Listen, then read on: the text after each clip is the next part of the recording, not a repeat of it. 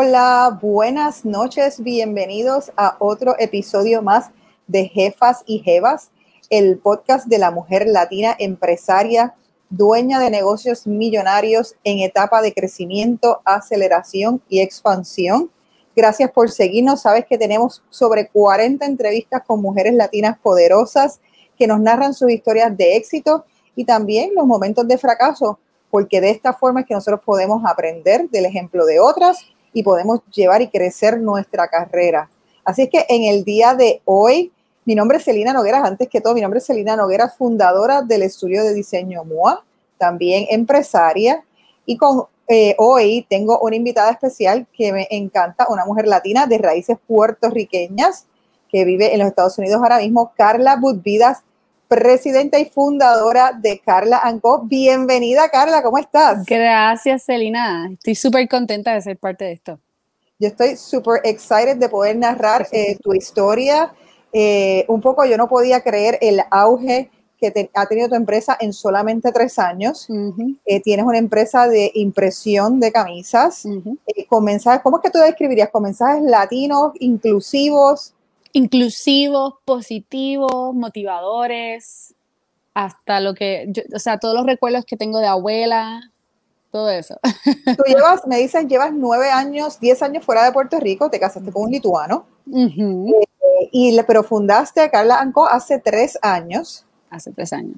Cuéntame cómo se fue ese proceso y tomaste la decisión de fuiste como hiciste un plan de negocios, empezaste una empresa pensada o fue algo un poco más accidentado? Y... Yo creo que fue más accidental. Eh, más bien no tenemos un plan de negocio, más bien es como que seguimos, ¿verdad? Lo que creíamos que estábamos haciendo bien.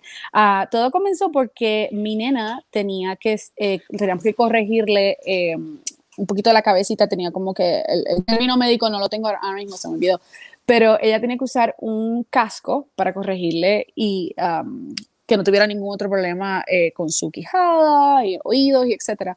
Y estábamos buscando algo que nos diera como que un poquito más, este, eh, que nos ayudara económicamente porque eh, es algo cosmético, de acuerdo a, o sea, lo que ellos consideran es, algo médico, es cosmético. Y comenzamos, hice una camisa por relajar que decía mofongo, mofongo, mofongo. Y desde ahí todo el mundo empezó como que, wait, ¿dónde tú compraste esa camisa? Y yo como que, I made it, yo la hice. Y entonces ahí fue que como que explotó y todo, entonces decidimos. y, en ese momento, cuando tú la hiciste, ¿tú la imprimiste también en tu casa tú fuiste a algún sitio para imprimirla? No, yo la imprimí en mi casa ah, porque tenía una maquinaria que había usado para una vez que una amiga se estaba casando y para mi boda también había hecho un par de cositas para ellas y como que dije, wait, déjame probar esto, a ver si sale. Y de ahí dije como que, ok, todo el mundo le gusta. O sea que en ese sentido tú eres como una embelequera convertida en empresaria, o sea, Básicamente. y, y, las personas que las empezaron a pedir, o sea, ¿cómo, cómo, cómo eh, ¿Cuándo, ¿Cómo fue que dijiste, espérate, yo tengo que hacer esto para venderlo? ¿Y cómo entonces fueron esos comienzos? En realidad fue, comenzó con la familia, ¿verdad? La familia le decía a los amigos, etcétera. Y llegó el momento que... Y te la compraba. E, exacto. Y yo decía, ok, tengo que tener algo que, que todo esté detallado para que ellos sepan cuándo va a llegar, etcétera, a dónde puedo enviarlo. Y ahí fue que dije, ok, le pregunté a mi esposo y él tenía como que un poquito de experiencia eh, con eso del website y todo y decidimos montar uno y de ahí fue que salió. O sea, que montaste el website desde el principio. Desde el principio, sí. Porque ya eh. tenía idea más o menos uh, el background que él tenía y todo, entonces como que... Sí, me dices que, él viene de background de marketing, o sea que eso también ayudó. Me ayudó muchísimo, sí. Y, y, entonces ahí, ¿cómo comenzaste entonces a vender? ¿Tú crees que las redes sociales fueron importantes para ti? ¿Cómo, ¿Cómo se empieza entonces eso a generar tracción? Yo diría que las, sin las redes sociales yo creo que hubiese sido mucho más difícil y hubiese tomado mucho más tiempo. también yo entiendo que mediante las redes obviamente conectaba con muchas personas, pero en la, ¿cómo es que le llaman antes que, que uno decía como que la word, of mouth? Y, y, en realidad sí, porque eso sí funciona. O sea, porque tú das la opinión a la persona, mira, me queda bien, es de buena calidad, este, y yo creo que todavía ese es como que uno de los big ones, además de, del, obviamente, el social media y el compartir. Y en términos de los mensajes, o sea, ¿cómo fue entonces que te pusiste a probar mensajes? ¿Cuál ha sido tu experiencia con eso de generar mensajes? La los mensajes son bilingües. Eh, realmente ha sido, de, o sea, todo desde, desde las frases que decía abuela. Me acuerdo que hay una de las camisas también que fue una de las primeras que hice, que dice, um, oh my gosh, por la maceta. Ajá. Ella decía eso siempre. Esto, esto está por la maceta. La maceta. Y, y, fue una de las cosas que yo dije, oh my God, esto, si yo lo digo, hay muchas personas que también lo van a decir. So, esa también fue una de las primeras y una de las favoritas. Y realmente yo creo que sí, ha sido todo como que la experiencia que hemos tenido desde que nací en Puerto Rico, obviamente, y el, el, la mezcla del Spanglish, tú sabes, porque en realidad nuestra cultura está, tenemos un chispito, unas chispitas de, de English en todos lados. Este, y yo creo que de ahí me inspiro en eso, en, en, en, todos los cambios y todas las aventuras que hemos tenido y en todas las cosas que nos decían papi, mami y abuela y abuelo. Así que... En ese sentido, eh, a veces los, cada latinoamericanos hablamos español, pero no necesariamente todos hablamos en el mismo, la misma jerga o el mismo... Entonces, ¿cómo, has visto que, que, reaccionan las camisas? O sea, ¿has tenido alguna historia de que una camisa que crees que es súper buena, pero no, no, reacciona a todo el mundo? ¿O unas que reaccionan en unos países nada más? Por ejemplo, la que yo tengo que, oh my God, que dice, cógelo con take it easy. Ajá. Pues para nosotros, cogerlo con take it easy, tú sabes, take it easy coger en otro lugar, eh, tiene un different meaning. Y es así, he tenido varias personas que me escriben, wait, ¿qué tú estás ¿qué tú quieres decir con esto? Entonces les tengo que explicar. Pero sí es muy cierto y es, es cómico que es español, pero también tenemos, tú sabes, diferentes palabras para, diferentes o, diferentes meanings, este, significados para cada palabra. So, esa es una, una de las que yo digo, oh my God, tengo que tener cuidado, pero gracias a Dios hasta ahora he estado bien. ¿Y cómo tú sabes si una camisa va a ser exitosa? O sea, por ejemplo, inmediatamente que la sacas, la gente la empieza a comprar. Hay camisas que tienen sus, eh, sus ciclos. o, o, inmediatamente cuando tú sabes que, ah, no, esta camisa ya la tengo que sacar. O todas las camisas que has sacado pegan. Hasta ahora yo di, gracias a Dios, todas han pegado. Este, hay una que otra, obviamente, como la que tengo de La Bruja del 71, obviamente tiene auge ahora en Halloween, ah. uh, pero, pero es, es, gracioso porque hay veces que yo tengo una que dice, estoy de creo que es para, para, la parranda, el guiro, maraca y algo así de la parranda, y hay veces que hay gente en el medio del verano comprando esa camisa.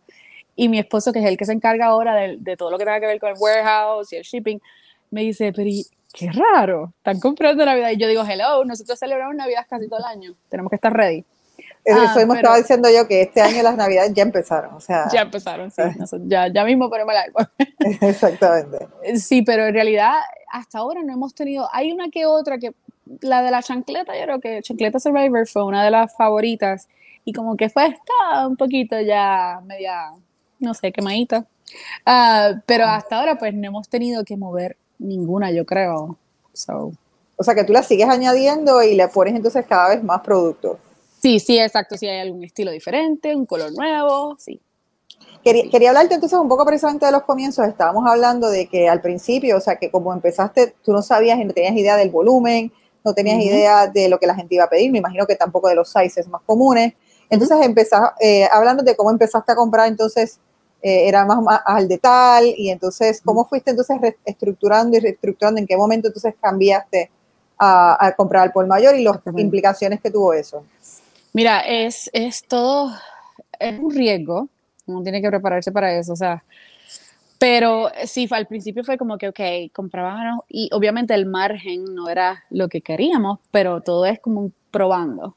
Y lo mucho es tomar tiempo para como que investigar online dónde tú puedes buscar mejores precios, este, eh, opciones, el costo de shipping, para que todo eso tú lo, calcules y, tengas una mejor idea.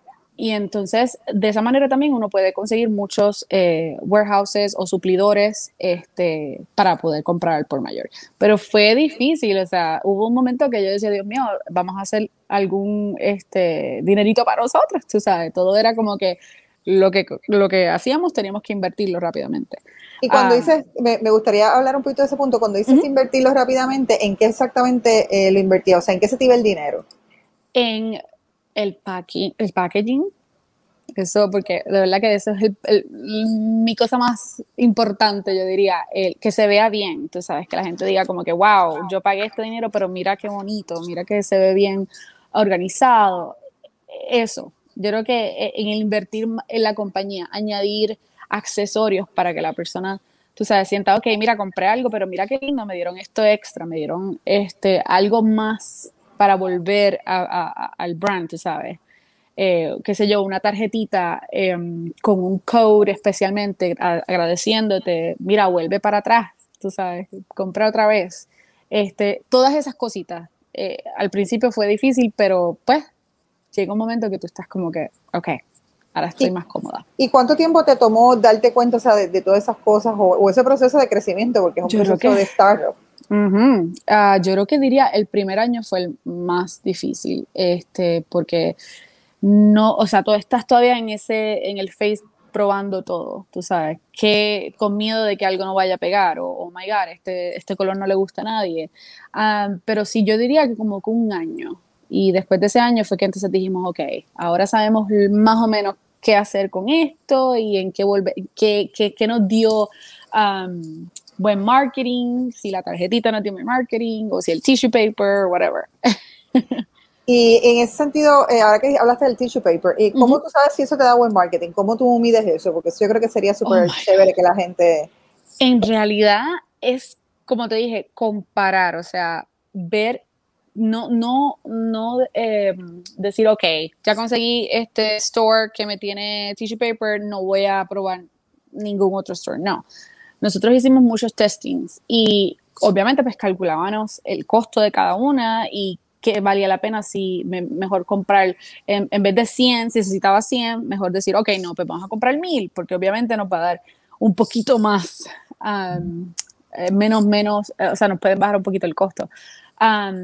Yo diría que eso, o sea, no, no, no, sé, no decir como que, ok, no voy a buscar nada más, no ser vaga, como decía abuela, no seas vaga, busca, busca más opciones, este, chequea los precios, no tengas miedo a preguntar, a decir, mira, yo te voy a comprar, qué sé yo, cada dos semanas, me puedes dar una mejor opción o, me puedes dar un mejor precio.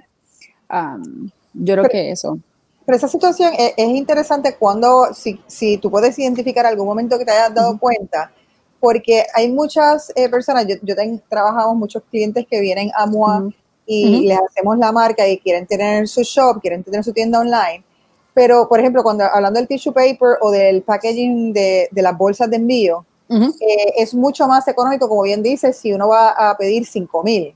Exacto. Eh, y hay veces que si tú comparas cuánto te sale 500 versus 5000, literalmente estás pagando lo mismo, lo único que pagas un poco más en shipping, pero estás pagando casi lo mismo.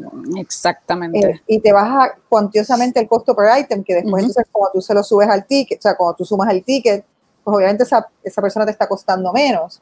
Eh, pero, pero ¿cómo tú sentiste el confidence? Porque es una cuestión de confianza, ¿no? De saber decir, uno, voy a hacer la inversión ahora y segundo, sí, yo voy a, yo voy a vender 5000 eh, oh porque me imagino que no, no, uno no tiene esa confianza. No, al principio es como que decir, oh my God, este, esa inseguridad. Pero yo creo que si tú crees en el brand, si tú, tú o sea, es, más bien confiar, confiar en tu brand y, probar si pues puede, tú sabes, este, em, dar buenos resultados. Pero en realidad eh, todo es, un testing eh, la vida de, yo creo que ser entrepreneur o emprendedora es pues tirarse de pecho y ver si funciona. Y si no funciona, busca la manera. Sigue buscando hasta que uno pueda ver. En ese primer año, precisamente que hablaste, ahora que estás hablando de, eso de, testing, ¿tú en algún momento pensaste, me quiero quitar, esto no va a ser oh rentable? E-, sí. Esos momentos de, porque el mundo del empresarismo no es tan glamoroso como la gente, no. la gente piensa. No es como dicen, es, es Instagram worthy o como se llama. Eh, especialmente trabajando con mi esposo. O sea, es, bien diferente, pero sí hubo momentos que yo decía, mira, olvídate, yo no quiero bregar con esto porque es, es la vida, o sea, los familiares no entienden um, lo que estás haciendo. Por eso es que es bien importante, yo creo que hacer como que el, tribe de emprendedores y unos a los otros como que conectarse y hablar. Eh, no necesariamente de, o sea, porque es bien difícil también cuando estás vendiendo lo mismo, obviamente. Pero otro tipo de emprendedor que puedas aprender diferentes técnicas, no necesariamente porque eh, sea diferente lo que estén vendiendo, es diferente, o sea, todos estamos con una meta que es nuestro brand y la venta, o sea, y yo creo que eso ha sido una de las cosas que al principio nos ayudó muchísimo, el, conectar con otros emprendedores fuera, dentro y fuera de Puerto Rico y comparar y hablar de nuestras, nuestras experiencias. Y yo creo que ha sido una de las formas, porque de, verdad que es difícil. Eh, y especialmente con niños, tienes que estar pendiente y, y el costo, y lo esto, y el marido. es difícil, pero sí se puede. O sea, es cuestión de enfocarte y el tener tu squad, yo diría, em, para apoyarse los unos a los otros.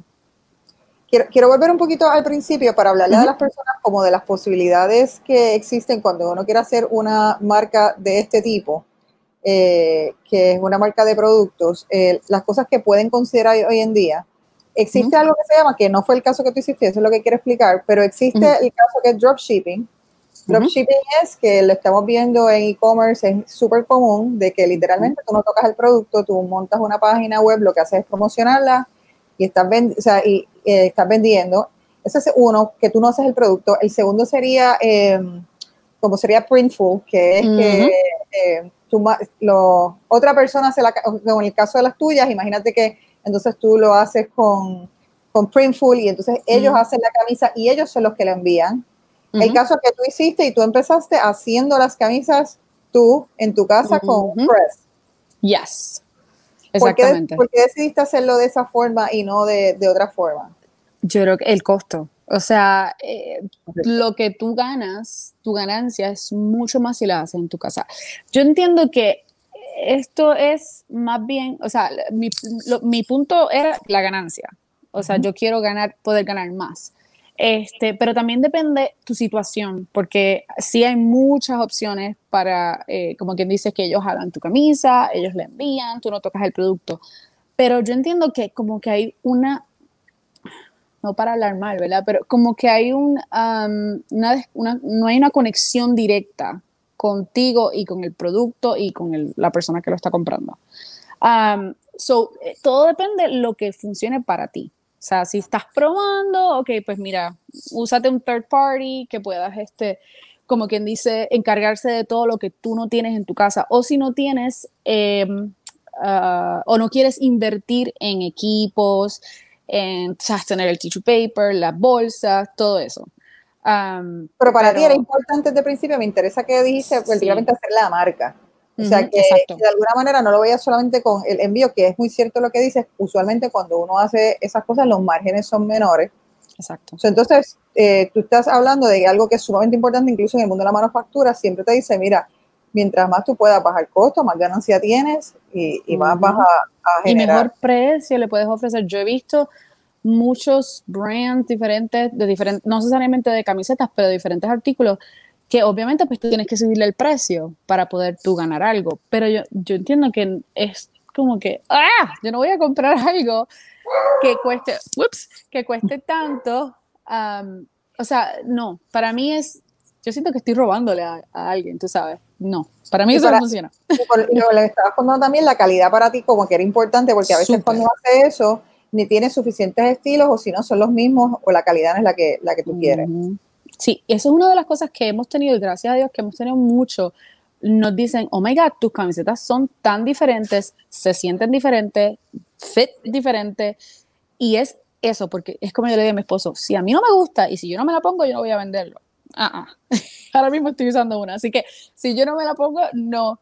Y eso fue una de las cosas también, que uno en ese testing, tú sabes, este, el, el tiempo que uno está probando, uno se da cuenta de lo que, porque definitivamente yo no voy a vender algo que yo no me siento 100% confiada de que es bueno y de que a la gente le va a gustar, porque si no me gusta, no.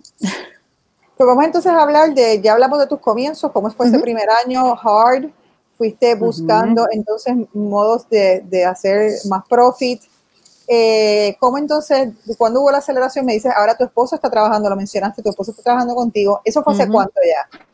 Hace dos años. O sea, el primer año ah. fue horrible porque él llegaba del trabajo y ah, me ayudaba. Pero entonces ahí fue que hace dos años ya él decidió totalmente dejar el negocio o donde él estaba trabajando y ayudarme a mí. Y entonces me gustaría saber eh, cómo se dividen los roles. Eh, es buenísimo hablar de también cuál es esa relación de pareja. Yo, yo también trabajo con mi pareja, así que oh my God. Yo, yo, puedo dar cátedra de cómo es eso y los growing pains. Exacto. Siempre me gusta escuchar otros cuentos y compartir experiencias. Eh, pero dime, habla un poquito de, de, ese, uno, de ese proceso y también entonces de esa etapa cuando él vino y entonces que se empieza a dar la aceleración. Ok, pues él, uh, realmente yo me encargo de todo lo que tenga que ver con el customer service, hablar a la gente, eh, o sea, todo lo que tenga que ver el social media, um, y él se encarga más de lo más, como quien dice, lo más, lo difícil, la maquinaria, el, el contar este, el, el, ¿cómo se le llama? El, el, um, el inventario. El inventario, there we go, thank you. El inventario y y hacer la camisa como tal. Uh, yo me encargo de los diseños, este, obviamente es mi cultura, tú sabes, es mi, um, mi background. Y, y, así, así como quien dice, nos, nos dividimos las cosas que hay que hacer. ¿Y, él, ¿Y, él, entiende lo que dicen las camisas? Eso es lo más gracioso. Él no sabe nada de español. Eh, o sea, lo, básico, obviamente. Y mi nena acaba de comenzar en la escuela, el Spanish Immersion, y ella como que le está explicando un poquito más ahora, como que entiende. Pero al principio él me decía, yo no sé cómo tú dices esto, que me puedes decir cómo y le tenía que explicar cada, eh, eh, ¿verdad? Cada, design o, o, lo que dice la camisa. Este, pero no, él no entiende. ¿Por qué decidieron, y me parece curioso, o sea, porque en vez de contratar a alguien que te ayudara, decidieron entonces hacer el negocio entre los dos, o sea, o por lo menos que él, que él entonces dejara su, su income y entonces viniera a ayudar? Yo creo que lo que ayudó mil es el background, o sea, él, tiene ese background en marketing um, y sabe de diseño y como que me ayudó mucho para aprender y es realmente yo aprend, o sea, aprendí de eso y obviamente las ganancias, o sea, eso es primordial. Y como es algo de que si nosotros no sabíamos cómo hacerlo, vamos para YouTube, vamos para Google y ahí aprendemos y buscamos y, y, y, realmente es como que para ti, o sea, hacer ese momento de que tú investigues y te pongas a, a, aprender, porque no es difícil, es que tú tengas como que esas ganas de aprenderlo, eso es lo primordial. Um, eso yo creo que es importante y también ya que has hablado tantas veces de profit, que eso es algo que normalmente no se, no, la gente no habla tanto, e incluso he estado leyendo libros recientemente de que eh, eh, estoy leyendo un libro que se llama Profit First, que, si no te lo has leído te lo recomiendo. Mm. Eh, súper bueno, mira el accounting de una manera diferente, normalmente el accounting está visto de que pues son ingresos menos gastos es igual a profit. Y este libro parte de la premisa de que, de que el accounting está en términos empresariales gone wrong y que primero uh sacar el profit. Y tiene unas, unas formas y unos sistemas para, para lograrlo. Pero bien poca gente de verdad habla de buscar ese profit o lo ven como, ah, no, pues yo los invierto en el negocio, pero no, no hablan de ese profit si tú precisamente, como estás diciendo, no vienes necesariamente de ese background, no vienes del background de business, ¿qué, hay en ti que, que, te, que, viste que eso era importante, que lo buscaste? Yo creo que el, como dije al principio, como el ver que usando, por ejemplo, un third party, yo iba a gastar esto, o sea, tanto, y no tenía muchas ganancias, y dije, wait, yo tengo que aprender cómo hacer esto para yo hacer las ganancias, en vez de dar del dinero a alguien más, que no es nada malo, ¿verdad? Pero para cada persona funciona diferente. Y yo creo que esa fue una de las cosas, el, el, probar y ver la diferencia de lo que uno hace si uno lo hace uno mismo y pagándole a alguien. O sea, y este, sí, nosotros vemos un show, no sé si tú lo has visto, eh, Shark Tank. Claro, ajá. Oh my God. Ok, pues. Yo fan de Shark Tank. Yo estoy enamorada de Mark Cuban. No se lo digas a mi esposo. tu, tu, tu, meta es ir y presentar en Shark Oh my God, eso sería un, un super este goal. Yo creo que, o sea, es un super goal. Yo, me encantaría poder ir ahí y decir, mira, yo quiero que tú seas mi inversor y, que me ayudes y bla, bla, bla. Pero sí, hemos aprendido mucho de ese show y, y, de tener esa como que, este, esa confianza de decir, mira, yo creo en mí, yo creo en mi brand y yo puedo sacar esto adelante. Y hoy en día, eh, tu público mayor, eh, ¿dónde, ¿de dónde es? ¿Es de Estados Unidos? ¿Es de Puerto Rico? ¿Son, ¿Tú puedes identificar que son latinos? Eh, ¿Son de Latinoamérica? Latinoamérica, pero muchísimos puertorriqueños en diferentes partes de, Estados Unidos. Yo he tenido gente de puertorriqueños en España, he tenido una persona que estaba en Pakistán y puertorriqueña. Y eso es lo más, una de las cosas más importantes, o sea, no, no importante, pero más excited, o sea, que me hace sentir tan contenta de que estamos lejos, pero con una camiseta, mira, nos sentimos que estamos súper cerca. Y ha pasado tanto y tanto que me escriben, me dice, oh my God, estaba caminando y esta persona me paró y me dijo, tú eres puertorriqueña o tú eres latina, o oh my God, yo sé lo que dice tu camiseta. Y eso es, eso es lo que como que dice el fuel, tú sabes, como decir, Dios mío, mira, yo estoy, o sea, sí, esto es, es un negocio y es obviamente pues dinero para mí, pero al mismo tiempo estamos celebrando la cultura y nos estamos sintiendo juntos a pesar de que, ¿verdad? A veces no estamos.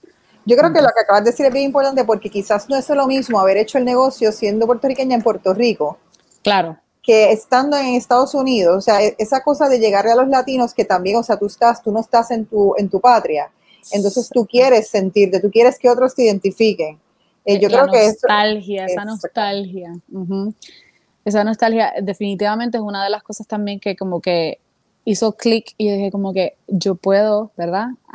sentir, o sea, ser esa persona que se sienta y que recuerde su lugar de donde, donde llegó, donde venía y donde está y que conectar, conectar esas dos. Y, Hemos hablado antes de, también la importancia de, haber participado en algunos eventos para lograr la visibilidad de tu marca. Porque obviamente Estados Unidos es un mercado grandísimo. Yo me puedo imaginar que a otras personas también le da un poco de, eh, miedo comenzar un negocio, porque por lo mismo es un ambiente que es la, cosa, o sea, es lo que se llama hay masa crítica, o sea, que significa que hay muchos más millones de personas, pero por otro lado, pues quizás a uno le da un poco de temor cómo llegarle a esos millones de personas. Eh, y me, me, cuentas que eh, ahorita hablaste del networking, hablaste de, generar esta red de contactos, y me estabas contando que era, había sido importante el evento de We All Grow Latina, y fue importante para ti, me gustaría que me un poco me contextualizaras eso. Sí, All Grow Latina, como te dije, ellos hicieron un repost ah, de una de las camisas de nosotros y ahí fue que como que, ¿verdad? Hicimos esa conexión y ellos tienen una conferencia que hacen, eh, usualmente la hacen en California, donde es como que para toda mujer emprendedora de cualquier tipo de background, o sea, ellos este, te ayudan, ¿verdad? A, a, buscar ese empowerment y, esa fuerza de, este, con otras em, emprendedoras, este, y ellos tienen una competencia eh, donde ellos hacen, ay, ¿cómo se la llama? Este, tienen como estas eh, mesitas que eh, venden, oh my gosh, las personas venden, los shops venden, y participamos en esa, eh, y gracias a Dios fuimos uno de los escogidos, y nos fuimos para California con las nenas en la guagua, hasta el perro, oh my ah, God. Y, participamos en el de Real Grow, y conocí tantas y tantas personas, y fue súper, súper, súper, yo estaba súper aterrada, porque de verdad que yo nunca había hecho algo así. Y, pero Y esto fue hace precisamente dos años, porque, porque recuerdo, este año no se hizo, no, se pudo eh, hacer Over Latina porque fue para la pandemia. El año anterior fue en Miami, esto fue el año antipasado. Fue en, Long Beach, ya, en Long Beach, California. Pero de verdad, increíble. Sí, exacto. Esa es una de las cosas importantes también de, darse la oportunidad de participar en estos eventos y, de encontrar eh, que te expoten. Exacto. Eh, y entonces cuéntame, ¿qué otras cosas también, qué otros consejos le puedes dar a las jefas y jefas que nos escuchan que tengan e-commerce con relación a cosas que te han funcionado a ti eh, para lograr ventas? ¿Qué tips concretos los influencers te funcionan? ¿Envías camisas, eh, social media, le pones dinero? Cuéntanos un poco de cuáles son tus secretos. Ok, yo realmente nunca hemos pagado por un post. Que mucha gente usual. ¿Qué tú me estás diciendo? Mira, yo cada vez que yo le digo eso a alguien me dicen, mentira. Y yo no, mira, en serio, yo lo único que he, pagado es por fotos. O sea, porque le digo a una persona, mira, sácame estas fotos, o sea, necesito background, necesito unos mockups, pero nunca he pagado por como que un influencer decirle, mira, te voy a dar 100 dólares, porque nunca. Pero no ¿Y has pagado, pero te has puesto dinero a las redes sociales? Sí, sí. Ah, Jesús, eso era lo que yo pensé que decir, ¿cómo, cómo es esto posible? Espérate. No, no, no, no, no, sí, los ads, obviamente, este, full, o sea, Instagram, Facebook, este, pero sí em, es bueno y no necesariamente porque la persona no tenga un, un, buen following, no significa que no vas a hacer venta. Porque yo me he dado cuenta que a veces, ¿verdad? Hay una persona que, ¿verdad? Que tiene su, es un influencer y que se yo, toma fotos o es un content creator y en realidad no tiene muchos seguidores, pero toma una buena foto y la gente dice, oh, wow, yo quiero esa camisa. Y eso sí me ha funcionado. Y por eso a veces cuando yo digo que me escriben, me dicen, hey, yo quiero colaborar, yo no digo, mm, eh, no, yo siempre busco, ok, tiene una buena estética, esa es la palabra correcta. Este, y, y, si tiene un buen um, reach, o sea, si eh, usualmente las personas eh, le comentan bastante, los likes a veces no, es más bien la conexión que tenga esa persona. Eso es lo que hace una buena venta y no necesariamente tiene que tener un buen following. Um, pero sí, enviamos, hacemos muchas colaboraciones así este, con content creators o influencers. Eh, y gracias a Dios hemos tenido um, varios este, artistas. Eh, Julian Hill fue uno de los últimos que yo me emocioné cuando me dijo, ok, envíame las camisas. Y um, ¿quién más? A Joyce Girard. Uh, de, Denise Quiñones fue una de las primeras que eso fue un super goal. Pero en realidad también es, eh, ahora gracias al social media tenemos esa oportunidad que podemos enviarle un mensaje a alguien y usualmente contestan, o sea, ellos quieren tener, ¿verdad? Una, una buena um, conexión con sus fans o con su público, whatever. Y gracias a Dios hemos tenido, hemos sido bien agraciados que siempre nos contestan. Así que mi gol es J-Lo, así que J-Lo está pendiente. Pendiente, exacto. También pendiente para que te entreviste en el podcast. oh my God, sí, claro. Entonces, este, alguna, algún momento, quiero también hablarle a la gente de momentos un poco, ¿verdad? O sea, no todo en la vida de un empresario es color de rosa. Eh, así es que me gustaría hablar de esos momentos, quizás no me hablaste ahorita de finalmente cómo ha sido la relación de tu esposo y tú trabajando oh, juntos pero, pero ¿qué pains has tenido que, que, que, te han dado trabajo y que los has superado, pero te han dado trabajo? Yo creo que el añadir opciones nuevas, porque es el que, él es el que se encarga del inventario. a veces yo digo, ¡uh! Hay un color super. Y él me mira como que, ¡Ah!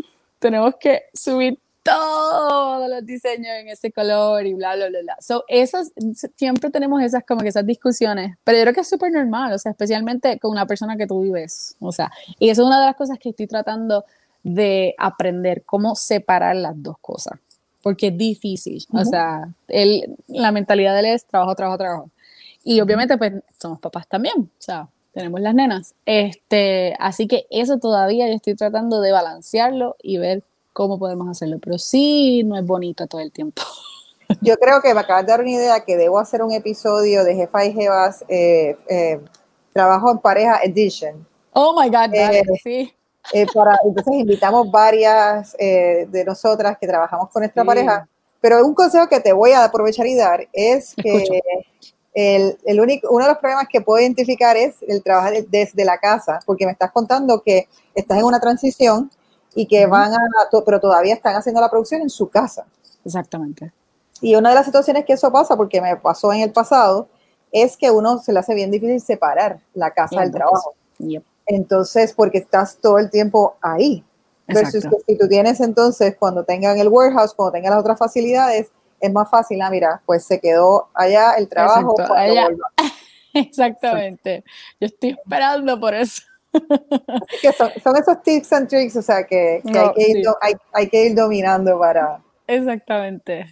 Y entonces, ¿y qué espera? Ok, ¿qué sería la nueva etapa entonces de, Carla Anco? O sea, ¿qué es lo que es lo próximo que tú estás viendo? ¿Qué ¿Cuál es lo que vislumbra? Ah, espérate, no, antes de hablar de esto, quiero hablar de la pandemia. ¿Cómo ha sido la pandemia con relación a la, a la compra y la venta online? La pandemia para nosotros ha sido bastante, gracias a Dios, nos esa no es la palabra que debo usar, no ha sido buena porque obviamente no es algo, no, es bueno, pero como todo el mundo está en, exacto, como todo el mundo está en casa, pues obviamente tienen esa, están más accesibles a como que darle un clic. Y, y otra de las cosas que me di cuenta también al principio es que la gente quiere alegrarle el día o whatever a, las personas con un envío. Yo tenía muchas personas que ordenaban, decía, ay, es por un regalo, porque pues este, hemos estado en esta pandemia, no nos hemos visto, y ahí estaba yo.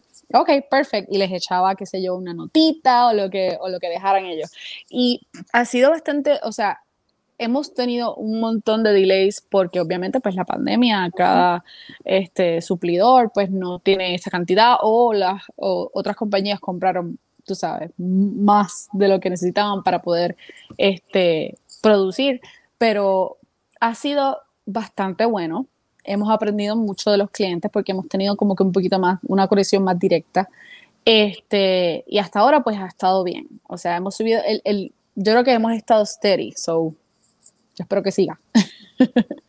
Ya, muy bien. Y entonces ahora te pregunto, ¿cuál es el, futuro entonces de hacia dónde quieres, cuál es la próxima movida que vas a estar haciendo y qué es La movida, yo, como te dije, espero tener un warehouse donde yo pueda tener un poco más espacio y me pueda dedicar a, conectar más en cuestión de, hacer más lives, de poder enseñarle a las personas, mira, este, las opciones, cómo puedes este, usar las camisetas, eso me encantaría tener como que opciones para cómo puedes este, dress or dress down, dress up or dress down, este, y, conectar más con las personas a ver lo que las personas quieren, porque eso es una de las cosas que he tenido que, aprendido, he tenido que aprender, eh, escuchar al cliente. ¿Cómo lo hace eso? Oh my God, yo creo que comments, DMs, o sea, eh, pidiendo opiniones. Y gracias, yo siempre cuando hacía los lives decía, envíame, escríbeme, ¿qué piensas? Yo hago mucho, a veces hago encuestas a ver qué es lo que le gusta a la gente. Y yo creo que así, o sea, y escuchando, a veces uno se pone medio como que, ah, esta persona no entiende, pero realmente te ayuda. Tiene algo que... Tiene siempre, ya. Y entonces, ahora mismo tú trabajas directo, eh, direct to consumer, eh, que lo que dijiste ahorita es muy relevante, ¿no? De que eh, el e-commerce ahora mismo, o sea, yo creo que la pandemia lo que ha hecho es cambiar nuestros modos de consumo y si antes consumíamos online, ahora esto se ha triplicado o más. Pero ¿has pensado alguna vez tener, tú tienes la, eh, algunas de las camisas o accesorios están en algunas boutiques, en algunas tiendas, es algo que, se vislumbra en el futuro o te ves exclusivamente online?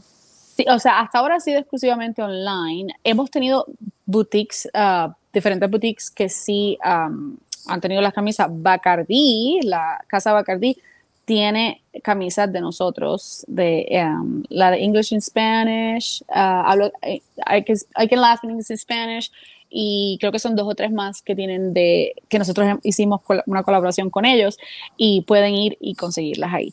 Uh, pero sí, yo espero que tener muchas más boutiques y, y si Dios quiere, quién sabe, en un futuro hasta tener una tiendita para que todos mm. esos que estamos por aquí en Arizona y que estén cerca puedan venir y pasar por Calenco. Sería súper. Eso me encanta, Carla. Te deseo el mejor de los éxitos.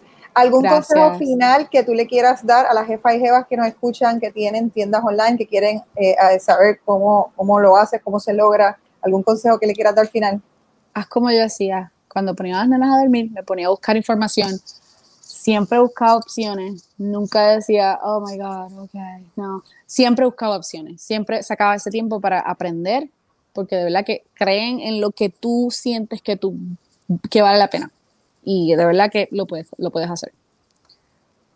Pues muchísimas gracias, Carla, gracias por estar con nosotros. Eh, gracias a todos por sintonizar otro episodio más de Jefas y Jefas el podcast de la mujer latina empresaria. Recuerden seguirnos en su plataforma favorita, ya sea Spotify, Apple y YouTube. Seguirnos en Facebook y en Instagram y dejarnos un comment, como dice Carla, díganos qué les pareció el episodio, déjenos sus comentarios, compártanlo, denle follow eh, para seguir regando el empoderamiento de la mujer y seguir compartiendo historias de éxito. Que no todo es color de rosa, ¿verdad, Carla? No, my God, no, para nada.